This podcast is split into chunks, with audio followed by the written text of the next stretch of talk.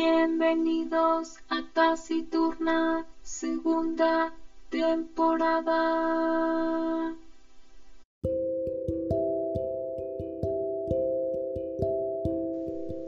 Hola, ¿qué tal? Yo soy Arumi, esto es Taciturna y vamos a platicar de temas que a mí me interesan y que según yo a ti también te van a interesar.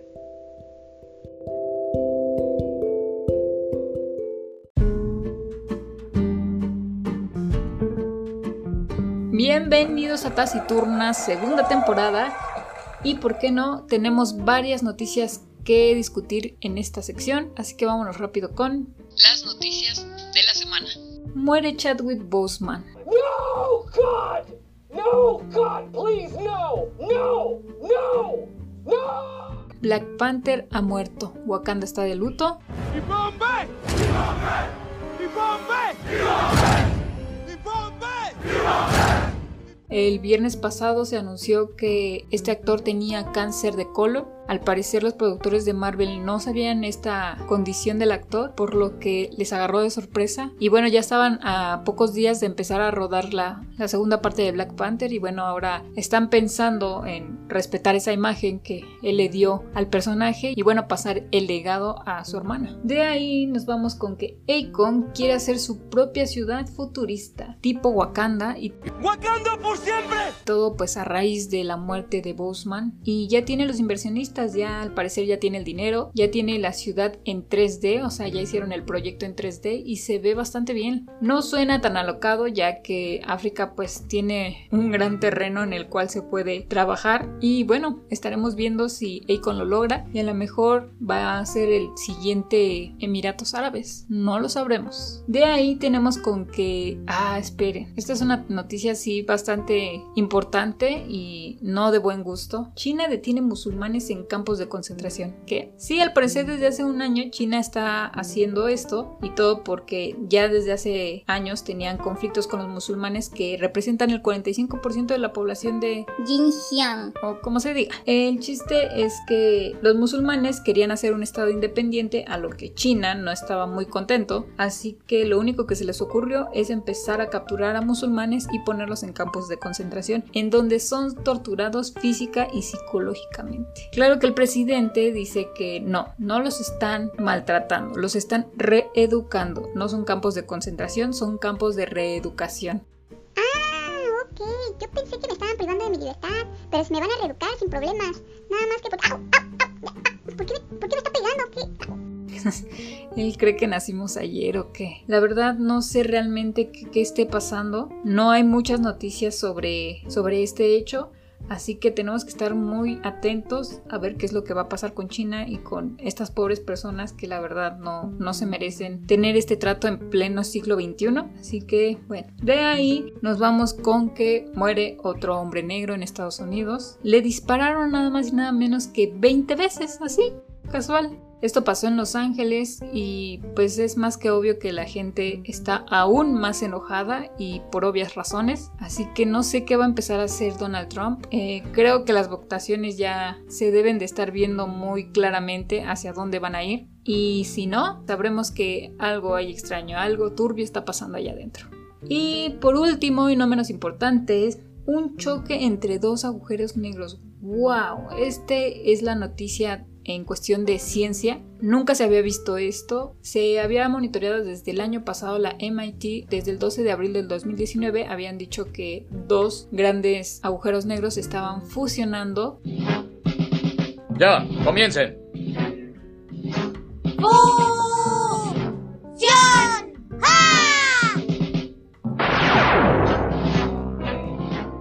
Pero iban poco a poco y todo esto por haber notado un cambio en el cúmulo nuclear, así que apenas se están dando cuenta que ya llegaron a fusionarse. Así que este es un nuevo fenómeno para la ciencia, lo siguen estudiando, así que hay que esperar nuevas noticias a ver qué es lo que lo que dice la MIT. Y pues nada,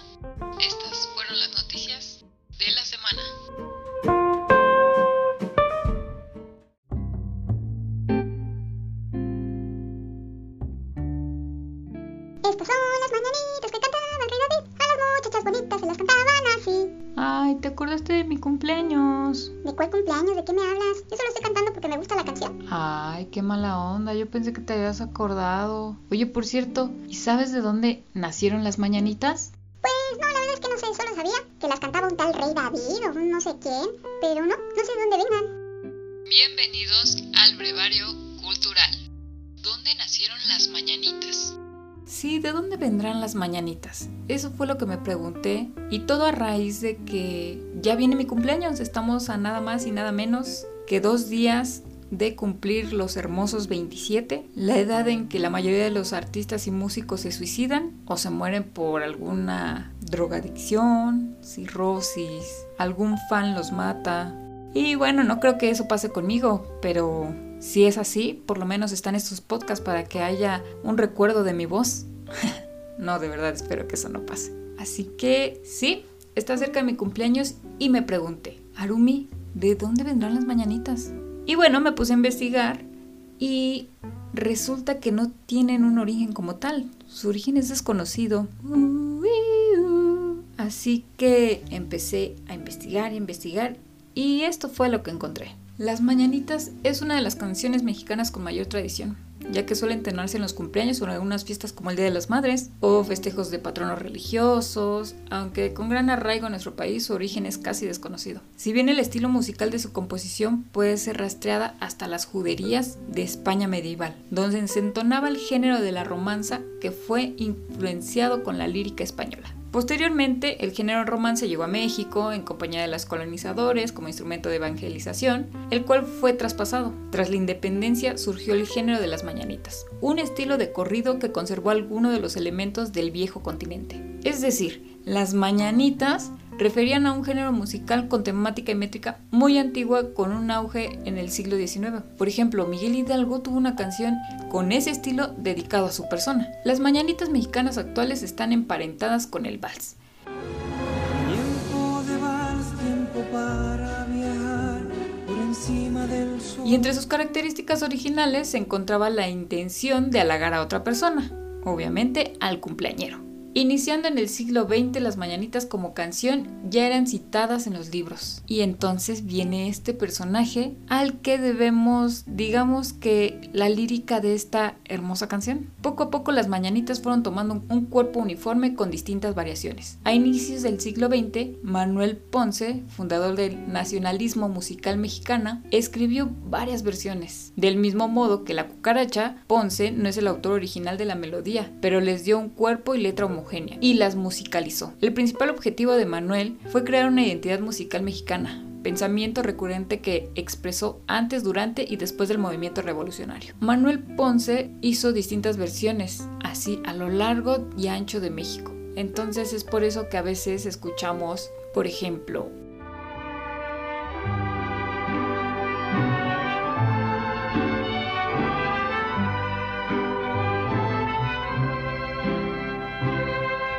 la fresca y perfumada mañanita de tu santo, recibe mi bien amada la dulzura de mi canto.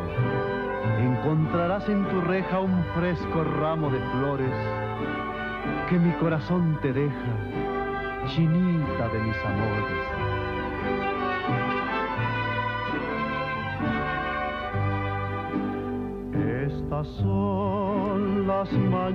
Y bueno, un dato curioso sobre Manuel Ponce es que su tumba se encuentra en la rotonda de las personas ilustres en el Panteón de Dolores de la Ciudad de México. ¿Han visitado alguna vez ese panteón? Es muy bonito, en opinión personal. La verdad es que si yo tuviera algún deseo, pues sería que estuviera en la rotonda de las personas ilustres, pero creo que estoy soñando muy alto. Imagínense. Oye, ¿y cuál es tu objetivo en esta vida? ¿Tu meta? ¿A qué le tiras? Pues no sé, yo creo que me entierren en la rotonda de las personas ilustres en el Panteón de Dolores. ¿Qué? ¿Por qué? ¿O qué? ¿Por qué tienes esa idea? ¿Y cuál es esa rotonda? ¿Qué, ¿De qué trata? Pues no sé, mi fecha favorita siempre ha sido el Día de los Muertos. La verdad es que la rotonda es muy bonita y se encuentran personas muy importantes que hicieron grandes cosas en México. Entonces, pues ¿por qué no? La verdad, la mayoría me recordaría, o por lo menos si no me conocieran, pasarían al lado de mí y leerían mi epitafio. Aquí ya se Arumi, la podcaster menos escuchada del mundo. Daba tanta pena que la pusimos en la rotonda de los hombres ilustres.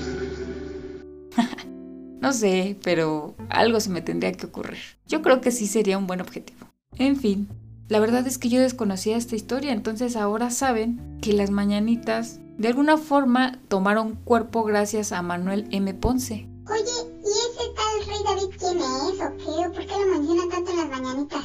Ah, muy buena pregunta. En realidad, el rey David es un personaje bíblico considerado como uno de los reyes más virtuosos de Israel, que pasó de ser un simple pastor a monarca, tras derrotar a un gigante llamado Goliat. Y te preguntarás, ¿eso qué tiene que ver con las mañanitas? Bueno, pues antes de ser rey, David era un músico muy alegre que escribía salmos y prefería cantarlos tocando su lira. Entonces, este simple hecho le valió para aparecer en los versos de las mañanitas. Pero no las mañanitas las principales, ¿no? Las que iniciaron esto, sino las mañanitas tapatías, las que casi todos conocemos. Y bueno, me preguntarás, ¿y quién hizo esas mañanitas? Todas las versiones que conocemos hasta ahorita fueron creadas por Manuel Ponce, y bueno, ya a últimas fechas, y bueno, no tan últimas, Pedro Infante se encargó de hacer una mezcla con este tipo de mañanitas en las que incluía las, digamos que las tradicionales con las tapatías, que son las que casi escuchamos en todos los cumpleaños.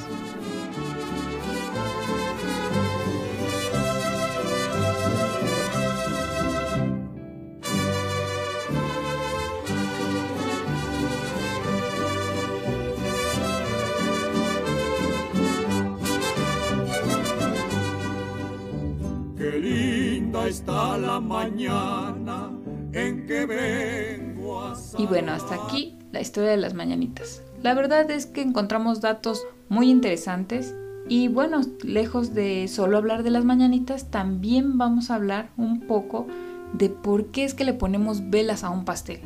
De por sí ya celebrar con un pastel, bueno, es una forma de compartir con tus seres queridos el estar cumpliendo un año más.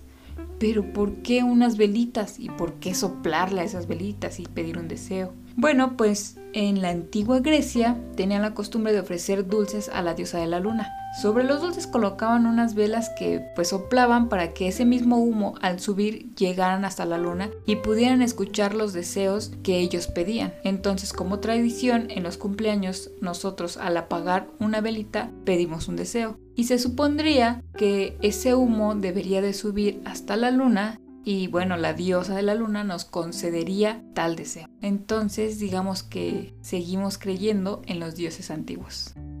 bueno, esa es la historia de, de, las velas, o sea, también algo interesante. Y de ahí me pregunté, bueno Arumi, ya vas a cumplir 27 años, ¿Y qué has aprendido en todos estos años de tu vida? Bueno, no, has aprendido muchas cosas, es más que obvio, pero ¿qué es lo importante? O sea, en este último año, ¿qué has aprendido? Del 2019 para el 2020, ¿qué es lo que aprendiste? Vamos a tomar el último número, que en este caso es el 6, y pues les voy a tratar de dar unos consejos que a mí me sirvieron y espero que a ustedes les puedan ayudar. Así que estas son las cosas que aprendí a mis 26 años. Bueno, pues número uno, no confíes en nadie más que en ti. De verdad, esa frase de... Yo meto las manos al fuego por... Creo que ya no debe ser utilizada. De verdad, aunque la persona sea de tu total confianza o pienses que no te va a traicionar, yo creo que piénsalo dos veces. No, con esto no quiero decir que todos te van a traicionar, no, pero siempre ten un poco de expectativa. Y esto quiere decir que no crees personajes ni pedestales, pues erróneos, falsos, porque al final, si esa persona no resulta hacer lo que tú esperabas en tu ilusión que hiciste en tu cabeza, pues lo más seguro es que te va a decepcionar. Y no estoy culpando a las demás personas, realmente todas esas ilusiones las creamos solitos. Entonces esto lo he aprendido a lo largo no solo de este año, eh, muchas personas me han decepcionado, pero creo antes yo podría haber culpado a todas ellas, ¿no? Por alguna u otra razón. Pero ahora aprendí a que simplemente hay que dejar ir, no juzgar a las personas, no crearle una imagen que realmente no es. Y pues sí, no confíes totalmente en todos siempre ten ahí un poco de duda y eso te salvará de muchas tristezas, decepciones, malos ratos. Así que yo creo que ese sería mi primer consejo, la primera cosa que, que aprendí que tengo muy presente. La número dos es Decir no está bien. Sí, ¿no les ha pasado que de repente los invitan a algún proyecto o los invitan a formar parte de un equipo o simplemente los invitan a salir y ustedes no tienen ganas y como por presión social o por no ser grosero con alguna de las personas, ustedes dicen, Ah, bueno, mm, sí. Pero realmente en su interior ustedes no quieren y creo que ya se están hasta predisponiendo a tener una cara que no deberían, a no tener la mejor actitud y creo que a veces está bien decir que no. Y hablar siempre con la verdad, ¿no? A veces ver como el lado negativo. Y no es que sea negativa, bueno, en la mayoría de las veces sí, pero creo que a veces decir no está bien. O sea, no, no quiero salir, la verdad quiero estar sola. Y no inventar tantos pretextos, ¿no? Porque al final creo que empiezas a hacer una bola de nieve que luego no sabes ni cómo tapar. Entonces decir la verdad. ¿Sabes qué? No quiero salir, no se me antoja formar parte de ese grupo y no estoy interesada en este momento, pero gracias por invitarme. No sé, cualquier cosa, siempre siendo amable, ¿no? No tiene por qué ser acompañado de la grosería. Entonces es... No, no quiero. ¿Por qué? Y es algo que he aprendido con los años, porque antes yo era muy dada a la presión social. Entonces, pues ya, no me gusta, no quiero y pues no, y no es no, y listo. Número 3. Aprende a estar solo. Oh, sí. Yo sé que muchas personas, y más en esta temporada de pandemia, pues tuvieron que aprender a estar solas y tal vez hasta el momento no pueden y no quieren o no sé qué pasa, que les resulta muy difícil y sobre todo estaba leyendo un libro sobre la introversión porque me considero una persona introvertida casi en su totalidad y decía que las personas extrovertidas les es muy difícil estar solas, ¿no? No convivir con gente, no platicar con alguien, al contrario de las personas introvertidas como es mi caso, ¿no? Yo podría estar en mi casa lunes, martes, miércoles, jueves y viernes y no tengo un problema. Claro que llegando el sábado y el domingo pues yo quiero salir, ver gente y convivir, porque al final pues soy un ser humano y los seres humanos somos sociales, pero de alguna forma debes de aprender a estar solo. Solo, solín, solito.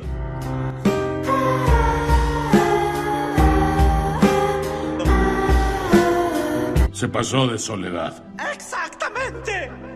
Porque a lo mejor no siempre vas a tener una pareja, un novio, un amigo que esté ahí al ladito, ¿no? Un roomie, si es que vives con alguien. Entonces aprende a estar solo, aprende a hacer tus cosas, tus rutinas, tu aseo, tu trabajo. No siempre tienes que estar rodeado de personas. Estar solo tiene muchos beneficios. Te ayuda a pensar, te ayuda a conocerte, a hablar contigo mismo, si es que a eso no se le llama locura. Oye, chaparrón, ¿sabías que la gente sigue diciendo que tú y yo estamos locos? ¿Que tú y yo estamos locos, Lucas? Figúrate. No hagas caso, Lucas. Lo mismo decían de Juana. ¿Qué Juana? La loca. Estás en lo cierto. En mi caso, bueno, yo suelo hablar mucho conmigo misma y realmente no sé si tengo un alter ego porque me contesto y me contradigo. Entonces, creo que es importante y más como por ejemplo en estas situaciones en las que estamos que realmente es necesario quedarnos en casa y aprender a convivir solitos si es que vives realmente solo o si estás con tu familia pues de todas maneras tener tu espacio que cada quien se, se vaya a su cuarto y cada uno tener sus propias actividades sin estar como muéganos. Y no sé si ya estas edades o porque cada vez estoy creciendo suelo ser más cascarrabias y a veces eh, el ruido como que me molesta y, no soy grosera, o sea, intento convivir y, y, adaptarme, pero hay unos momentos en el que me saturo y tengo que ir a caminar, a darme una vuelta o encerrarme en un cuarto como en este caso, ¿no? Grabando un podcast. Y sí, entonces el número 3 fue aprender a estar solo. Número 4 empieza a ser minimalista. Ay, qué difícil es esto. Yo solía ser de las personas y todavía tengo un poco de, acumuladora, más en el aspecto de papelería. No, deberían de ver aquí al lado tengo un stand lleno de lápices, plumones, plumas, marcatextos, post-its, eh, de todo un poco porque de alguna forma me gusta todo lo de la papelería y también me gusta dibujar, entonces tengo bastante material. Pero en este año y todavía el año pasado empecé a ver algunos videos minimalistas y la serie de Marie Kondo, si no mal recuerdo, que te enseñaba a ser minimalista, ¿no? A quedarte con pocas cosas, que al final tener tantos objetos te quita energía. Y sí, la verdad es que sí, yo solía coleccionar también muchas cosas, objetos, ¿no? Que me regalaban o empecé a coleccionar en algún tiempo miniaturas y tenía miniaturas de todo y luego en otro tiempo empecé a coleccionar Jax porque me encanta el personaje, caballos, Bob Esponja, no, de todo tuve. Y hubo un momento en mi vida que dije, basta, o sea, como que ya me causaba ruido que tuviera tantas cosas en un estante, entonces empecé a tirar, dije, no, esto no me sirve, también papeles, acumulaba muchos papeles así como, ay, este, este papel de la escuela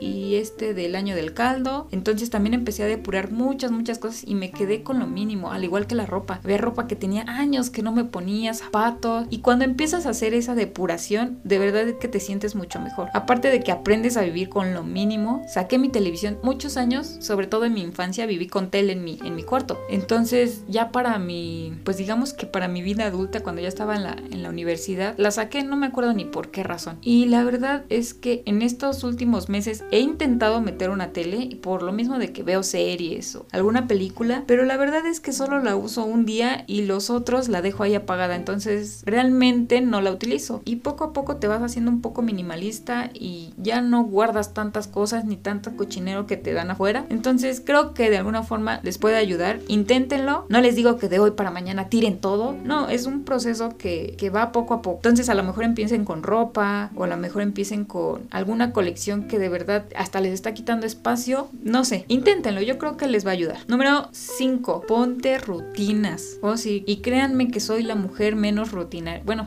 en algunos aspectos, pero me refiero a que no tengo tantas rutinas como... Sé que soy muy repetitiva, pero leer era algo que sí me gustaba, pero que no lo tenía como rutina. O sea, hagan de cuenta que este mes terminaba un libro y no volvía a comprar otro hasta como después de tres meses. Y entonces, en uno de esos propósitos de año nuevo famosillos, yo dije, ay, eso de hacer ejercicio de... O sea, sí lo retomo, lo dejo, lo retomo, pero al final soy una persona pues delgada, casi no subo de peso. Entonces, por eso yo creo que no me preocupa tanto seguir una rutina de ejercicio, porque sé que en cuanto empiece voy a bajar. Pero dije, bueno, debo de poner algún otro reto que, que sí me cueste y que me traiga un beneficio en mi vida. Entonces dije, leer. Claro, ahí está la clave. Entonces me dije, este año voy a empezar a leer un libro por mes, mínimo, así, para no saturarme, ¿no? Y, y no libros así grandes ni nada. O sea, cualquier librito ahí que me vaya encontrando, pero sí ser constante. Entonces después del primer mes, el segundo que me costó bastante porque empecé tarde, pero al final sí logré el cometido, sí leí otro libro. Y en el tercero, cuando me uní al club de lectura, creo que mi rutina, más bien que mi hábito, realmente ya se hizo rutina. Entonces ahora, por ejemplo, ya leo de dos hasta tres, máximo, máximo hasta cuatro libros, que ya a lo mejor se me complica un poco más, pero a lo que me refiero es que ya cuando termino uno, ya tengo el otro en puerta. Puedo estar leyendo tres libros a la vez y no tengo problema. Pero creo que es importante, este es un ejemplo, pero puede ser cualquier cosa, a lo mejor hacer ejercicio o a lo mejor también dejar de comer chatarra, que también me lo he propuesto y sí lo he logrado. Y por ejemplo, tengo yo el otro reto de dejar el azúcar, que la verdad ese sí que me es muy difícil, pero por ejemplo, antes le echaba tres cucharadas a mi café, ¿no? Y estaba dulcísimo. Y entonces ahora empecé con una, o sea, de tres me fui a una, ¿no? Ni siquiera dos. Y creo que sí he notado bastante el, cambio, ¿no? Ahora me sirven, si alguien más me sirve un té o un café, me conocían de antes y me echan dos o tres cucharadas de azúcar y ya no puedo pasarme esa bebida, o sea, ya es imposible, la dejo en su totalidad porque ya es muy dulce para mí, entonces espero en algún momento poder dejar a lo mejor media cucharada o el reto es nada de azúcar y es difícil porque me encantan los juguitos, me encantan los gancitos, todo ese mugrero que sabe muy muy rico, pero eventualmente voy a tener que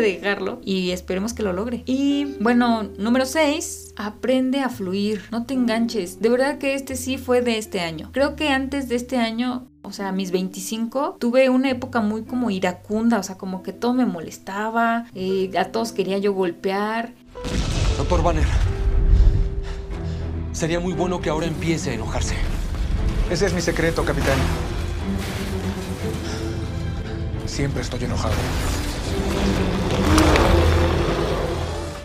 No sé como por qué decidí, pues escuchará bien cliché, pero decidí ser feliz. O sea, realmente todavía suelo ser muy cascarrabias. Hay comentarios que, que me irritan y digo así como... Como que esas personas que te intentan insultar, pero no, pero como que el, el sarcasmo trata de cubrirlo. Y el sarcasmo está bien, digo, yo también soy muy sarcástica, pero sí hay comentarios que dices, ay, no tenía nada que ver eso, o sea, ¿por qué lo dijiste? Pero Miren, creo que he aprendido muy bien porque simplemente ignoro. Las cosas que no me gustan las ignoro y creo que me ha funcionado bastante bien y hasta yo, ¿no? Cuando a veces lo he visto pues sí, trato de decir algo que hiera y si esa persona me ignora, yo digo así como, pues chale, no hice mi cometido. Entonces aprendí eso y a dejar fluir las cosas sin engancharme. O sea, cuando veo que alguien como que me empiece a atacar y atacar y atacar, yo digo así sí, sí, ¿qué más? ¿Qué más me vas a decir? ¿Qué más que yo no sepa? Entonces, me ha servido muy bien. La verdad es que he perdido varias amistades, familiares, primos, tías, abuelos y demás. Y no es que me arrepienta, la verdad. O sea, mis 27 años, las personas que están a mi alrededor es porque las aprecio bastante, demasiado diría yo. De verdad que sí las cuento con la mano porque son muy poquitas, pero siendo una persona tan introvertida creo que no necesito más personas. No por eso quiere decir que soy mejor que los demás ni que todos hagan lo mismo que yo. Oye, desde que volviste eres mala con todo el mundo. Sé que te crees mejor que nosotros y aunque sea cierto, no te da el derecho de ser grosera. A este paso te quedarás sin amigos. ¿Crees que conoces los problemas de todos? Pues ¿qué crees que no es así? Te crees tan listo y tan íntegro que nadie nota lo patético e infeliz que eres. Pues lo siento. No voy a darle por su lado a tu frágil ego confiando en ti. ¿Ah, sí? Pues te estás incendiando. Pero creo que cuando una persona la riega y no se disculpa contigo por X razón, ¿no? Que, que, que, todo lo que piensa de ti lo habla con otras personas y no lo atiende contigo, pues no vale la pena. La verdad, soy y siempre he sido una persona tan franca que cuando algo no me cuadra o cuando alguien me deja de hablar, yo voy y les digo, oye, ¿por qué me dejaste hablar? Y no saben qué decirme, nunca. Entonces, aprendí a, a fluir y a no engancharme tanto, nada más que siempre, siempre mi curiosidad puede más y siempre voy y digo, oye, ¿por qué dijiste esto? Y si no me saben responder o me dicen así como, ah, ni me acuerdo, ah, pues X, y listo. Entonces creo que ese es el mejor consejo que les puedo dar y que he aplicado en este último año, de mis 25 a mis 26, créanme que lo he aplicado bastante y me ha servido cuando me siento que me enojo, lo único que pienso es, ah, ¿vale la pena enojarme en este momento? Me voy a amargar el día, a lo mejor no voy a disfrutar mi comida, a lo mejor ni voy a poder dormir por estar pensando en eso. Mm, no, no vale la pena tanto esa persona. ¿Saben? Si realmente esa persona tiene un problema conmigo, creo que debería de venir y decírmelo. Pero la mayoría de la gente no lo hace. Y pues como yo no tengo el problema, eh, pues me da X, la verdad. Así que ese es el más importante. Y les voy a dar un extra porque como es 27, pues un 7, ¿por qué no? Entonces el 7 es aprende a decir... Te quiero. Sí, ya sé, ya sé, suena mucho a cliché y a que, ay, amémonos todos. Pero es que es muy difícil. Bueno, a mí en lo personal me cuesta mucho y, y quiero a muchas personas. Digo, quiero a, a, a, mi familia, a mi mamá, a mi hermano, a mi sobrina. A muchas personas quiero, pero me es difícil. O sea, como que yo doy por hecho que ellos ya lo saben. Cuando es muy diferente que tú des por hecho ese sentimiento a que realmente lo, lo digas, ¿no? Porque a lo mejor dices, ah, pues es que yo lo doy con hechos. No, a veces también está padre que te lo digan. ¿No? Y en lo personal, porque realmente mi familia también es medio hermética, entonces cuando te dicen así como, pues te quiero, te extraño, o cuídate, es así como, wow, wow, wow, ¿qué está pasando aquí? Aquí no nos gusta el romanticismo. Entonces, pues sí, aprendan a decirlo y más porque, digo, estamos viviendo una época en la que no sabes si mañana o pasado mañana no te vas a encontrar con tu papá, con tu mamá, con tu abuela o con tu mejor amigo. Entonces es preferible, pues a lo mejor no como tal un te quiero, pero sí decir, oye, ¿cómo estás? Me acordé de ti, que es lo que yo suelo hacer cuando sueño con alguien o me acuerdo de la nada de algún amigo mío, les mando mensaje, así como repórtense que siguen vivos. ¿Hay alguien aquí con vida? ¿Pueden escucharme? ¿Hay alguien aquí con vida? Y van a decir que hoy no hay recomendación, pero por supuesto que sí. Obviamente todo va ligado. ¿Y qué les voy a recomendar el día de hoy? Serie de Netflix. Sí, aplausos. ¿Cómo que otra serie? ¿Tú no que estabas reseñando puro libro? ¿Quién te entiende?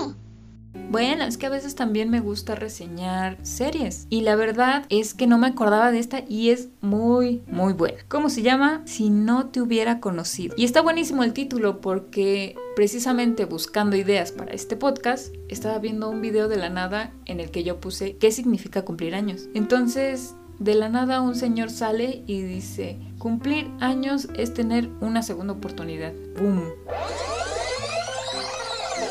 Me vino el recuerdo de esta serie que se llama Si no te hubiera conocido y es que realmente esta serie trata de las segundas oportunidades. Es catalana, está en Netflix ¿De qué va? El personaje principal es Edward. Es un esposo y bueno, también es padre de familia, tiene dos hijos y lamentablemente su familia tiene un accidente en el cual fallecen. Su esposa y sus dos hijos mueren. A lo que, ¿qué le pasa a Edward? Bueno, pues entra en una depresión más que obvio, donde no quiere ver a nadie. De hecho, una noche él sale solo a caminar y ven por qué es importante saber estar solo para que no se me depriman tan rápido.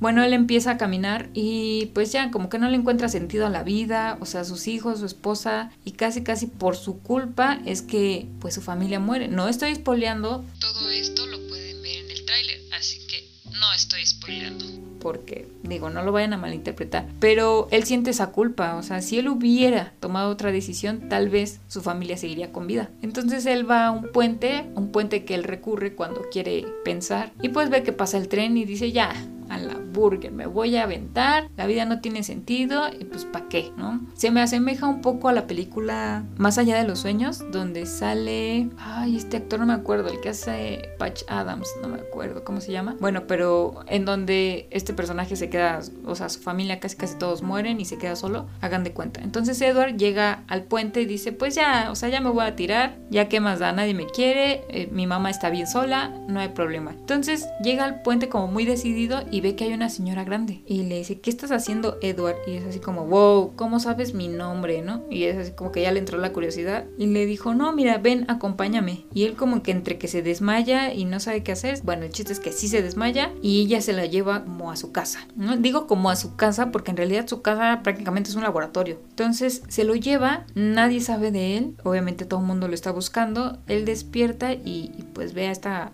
esta señora grande, ¿no? Pues ya alguien de la tercera edad, y empieza a platicar con él y dice que por qué quería suicidarse, que, que si de plano ya no tenía ganas de vivir, pues ella le daba como una razón o un experimento. Y dice él, como que un experimento? Sí, mira, lo que yo te ofrezco es que puedas viajar en el tiempo. Y él es así de, sí, ajá, y luego te cuento más, te o qué. Y le dice ella, no, en serio, mira, piénsalo. Si de plano ya no tienes nada que perder, haz el experimento y ya, total, tal vez puedas morir, tal vez no, pero necesito gente que, que lo haga. Y ya le dice que ella es una física y que está haciendo una investigación de viajes en el tiempo. Entonces, pues ya lo mete en un cuartito, le da una pulsera, digamos, un brazalete, y se transporta a él en el multiverso. Sí, a lo mejor no les gustan las series de multiversos, pero créanme, a mí tampoco me gustan y esta la puedo recomendar porque se me hace tan bien armada, tan bien contada, o sea, cierran muy bien el círculo que la verdad es que al final te quedas con, con una explosión en la casa que dices que acabo de ver. Creo que el, final nunca lo vas a poder predecir. El chiste es que él viaja y viaja como una hora antes del accidente de, su esposa con sus hijos y pues obviamente como en todas las películas en donde quieren cambiar el pasado, pues él lo intenta. ¿Y cuál es el resultado? Pues casi siempre es el mismo. Pero él viaja otra vez y otra vez y otra vez y hace tantos viajes que ya no les voy a contar más. El chiste es que la vean. No son muchos capítulos y no mal recuerdo, es que ya tiene mucho que la vi, pero creo que son como 10 a lo mucho de 50 minutos la encuentran en Netflix si no te hubiese conocido. Es catalana. Entonces, chéquenla, está muy buena. La verdad es que si no les gustan mucho los multiversos, tal vez eh, no, no, no les agrade tanto, pero pues obviamente viene el, tema del amor y la reconciliación y todo esto, y pues creo que, que lo puedo cerrar bien con esto de cumplir años, de segundas oportunidades, y soy de las personas que les gusta festejar su cumpleaños, así que ya veré cómo le voy a hacer, será pandemia y lo que sea, pero creo que dos personas ya pueden ser multitud, así que pues nada, este es el podcast del día de hoy, espero que les haya gustado, gracias por escucharme, yo soy Arumi, esto es Taciturna y nos vemos hasta la próxima semana. Bye bye. Ya tendré 27. bye.